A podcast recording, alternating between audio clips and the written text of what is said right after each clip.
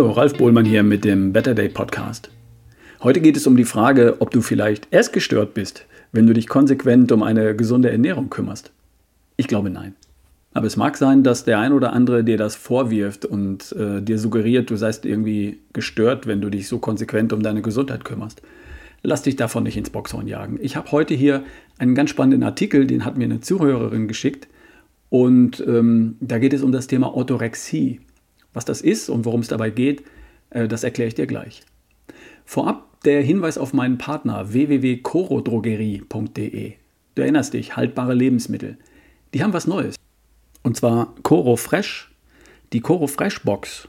Du kannst dir frische Lebensmittel, frische Gemüse, Dinge nach Hause schicken. Und ähm, alles dazu findest du auf der Seite www.corodrogerie.de.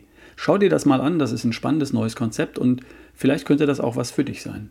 www.corodrogerie.de, Rabattcode RALF RALF, damit sparst du 5%. So, und jetzt zum Thema Orthorexie. Eine Podcasthörerin hat mir vor kurzem einen Artikel zugeschickt, und zwar aus ihrem Lokalblatt, aus ihrer Lokalzeitung. Ähm, Überschrift lautet: Pommes sind tabu, bei Orthorexie gibt es nur Gesundes. Ich lese den Artikel mal vor. Hier steht: Essen ist für die meisten Menschen nicht einfach nur Nahrungsaufnahme. Essen ist auch Spaß, Genuss, Lebensfreude. Dann etwa, wenn man sich das Stück Sahnetorte, den saftigen Schweinebraten oder die Tüte Pommes schmecken lässt. Allerdings, allerdings gibt es Menschen, die diese fettigen und süßen Leckereien ablehnen. Ganz grundsätzlich, ihr Speiseplan setzt sich ausschließlich aus Lebensmitteln zusammen, die als gesund gelten. Dieses Essverhalten nennt man Orthorexie. Das Wort Orthorexie stammt aus dem Griechischen und heißt übersetzt so viel wie der richtige Appetit. Zucker oder fettreiche Nahrung oder Lebensmittel mit künstlichen Zusatzstoffen sind tabu. Das Essverhalten von Orthorektikern ist zwanghaft reguliert und durchgeplant sagt Elke Binder, Ernährungsberaterin in Kempten. Dahinter steckt nicht zwangsläufig der Wunsch, das Körpergewicht zu halten oder gar abzunehmen. Wer sich kompromisslos gesund ernährt, erhofft sich davon meist, so Zivilis Zivilisationskrankheiten vorzubeugen. Frauen sind deutlich anfälliger für Orthorexie als Männer, sagt Professor Johannes Georg Wechsler, Präsident des Bundesverbandes Deutscher Ernährungsmediziner. Ihm zufolge sind eher jüngere Frauen betroffen. Das könnte mit dem schlanken, oder fitten Schönheitsideal zusammenhängen, das über soziale Medien und Werbung verbreitet wird. Betroffenen fehlt oft das Vertrauen in ihren Körper. Auch Leistungsdruck und starke Selbstbeherrschung können Orthorexie begünstigen. Die Entwicklung hin zu Orthorektikern oder zu Orthorektikerinnen äh, verläuft meist schleichend. Oft fängt es damit an, dass Betroffene sich streng reglementierte Essenspläne erstellen oder sich bei der Umsetzung von einer App förmlich kontrollieren lassen, erläutert Ernährungsberaterin Binder. So gelangen Betroffene zu einer extremen Selbstkontrolle beim Essen. Und wenn man dann doch mal ein halbes Stück Kuchen gegessen und gegen die eigenen Regeln verstoßen hat, in so einem Fall fühlen sich Betroffene oft schuldig und glauben fälschlicherweise ihrem Körper geschadet zu haben. Orthorexie kann unterschiedliche Formen haben. Auch wenn Betroffene von vor allem gesunde Lebensmittel zu sich nehmen, kann ihre Ernährung einseitig werden. Oft begleitet auch ein, ein schleichender Gewichtsverlust die Orthorexie.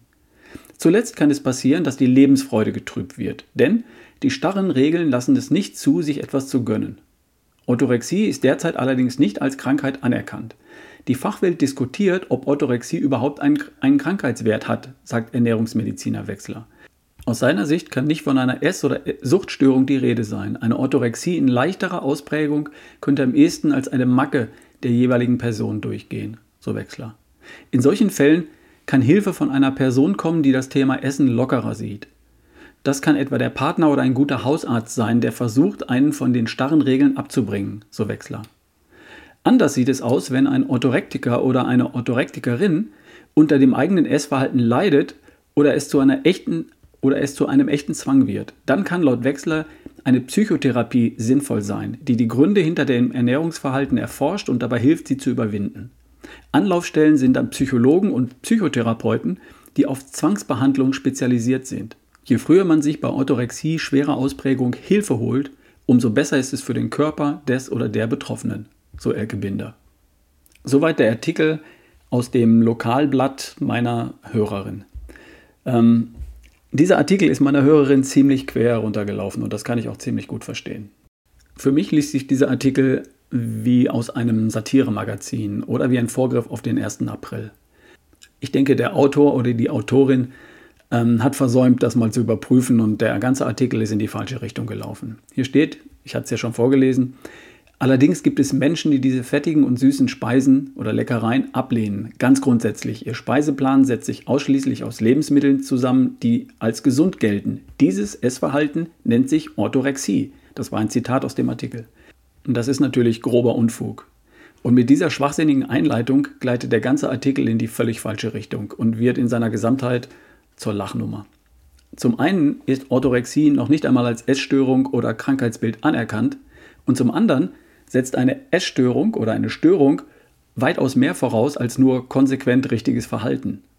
Sicher gibt es Menschen, bei denen die Beschäftigung mit ihrem Essen oder die Ernährung an sich auch krankhafte Züge annimmt. Manche essen zu viel, Binge-Eating, Eating. Andere essen zu wenig, Anorexie oder Bulimie. Wieder andere zu einseitig und manche Menschen empfinden beim Thema Essen Angst, Panik oder Schuldgefühle. Für all diese Essstörungen hat man einen Namen gefunden und seit 1997 offenbar auch für den Zwang, ausschließlich gesund essen zu müssen. Das nennt man jetzt Orthorexie. Die Ernährungsberaterin aus Kempten wird wie folgt zitiert. Das Essverhalten von Orthorektikern ist zwanghaft reguliert und durchgeplant. Das ist wieder zu zwei Dritteln falsch. Die Zwanghaftigkeit ist das einzige Kennzeichen einer psychischen Störung. Reguliert ist auch unser Verhalten im Straßenverkehr. Und durchgeplant ist auch der Tagesablauf von berufstätigen Eltern. Planung und Regulierung sind ganz sicher auch beim Essverhalten keine Kennzeichen einer psychischen Störung. Die meisten Menschen planen ihre Mahlzeiten und wir alle halten uns beim Essen an bestimmte Regeln. Freitags Fisch, kein Schnaps zum Mittagessen, Eier zu Ostern, Kaffee zum Frühstück, keine Gummibärchen als Pausenbrot.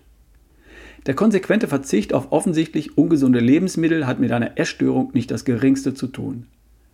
Und dann steht hier ganz am Anfang noch dieser Satz. Essen ist auch Spaß, Genuss und Lebensfreude. Dann etwa, wenn man sich das Stück Sahnetorte, den saftigen Schweinebraten oder die Tüte Pommes schmecken lässt. Offenbar können sich manche Menschen nicht vorstellen, dass man Spaß, Genuss und Lebensfreude mit gesunden Lebensmitteln haben kann. Bei Quark mit Blaubeeren zum Beispiel, statt der Sahnetorte oder einer Veggie Bowl mit Avocado statt einem Fresskoma-Schweinebraten mit Pommes. Dass manche Menschen glauben, nur Sahnetorte, Schweinebraten und Pommes würden Spaßgenuss und Lebensfreude machen, das sollte nicht unser Problem sein. Das sollte nicht das Problem von Menschen sein, die sich einfach nur bewusst und konsequent gesund ernähren und auf ihre Gesundheit achten. Ich denke, der Artikel ist einfach nur ziemlich aus dem Ruder gelaufen und die meine es in Wirklichkeit nicht böse. PS. Vielleicht gibt es bald auch Krankheitsbilder für Menschen, die konsequent und bewusst ihr Bad putzen, ihre Autos waschen, den Garten pflegen oder ihre Spargroschen zur Bank bringen. Ach was, lieber nicht. Kann man alles machen, solange man auch akzeptiert, dass Menschen sich um ihre Gesundheit kümmern und auch mal Nein zur Sahnetorte sagen. Also, lieber Hörer meines Podcasts hier, lass dir nicht ein X für ein U vormachen. Und lass dir nicht einreden, du, seist gestört oder sonst irgendwas, weil du mal konsequent sagst, nein, keine Sahnetorte, nein, keine Pommes oder so. Zieh deinen Stiefel durch, Bleib dabei locker, hab Spaß, Genuss und Lebensfreude und alles ist gut. Dir einen schönen Tag. Wir hören uns. Dein Ralf Bohlmann.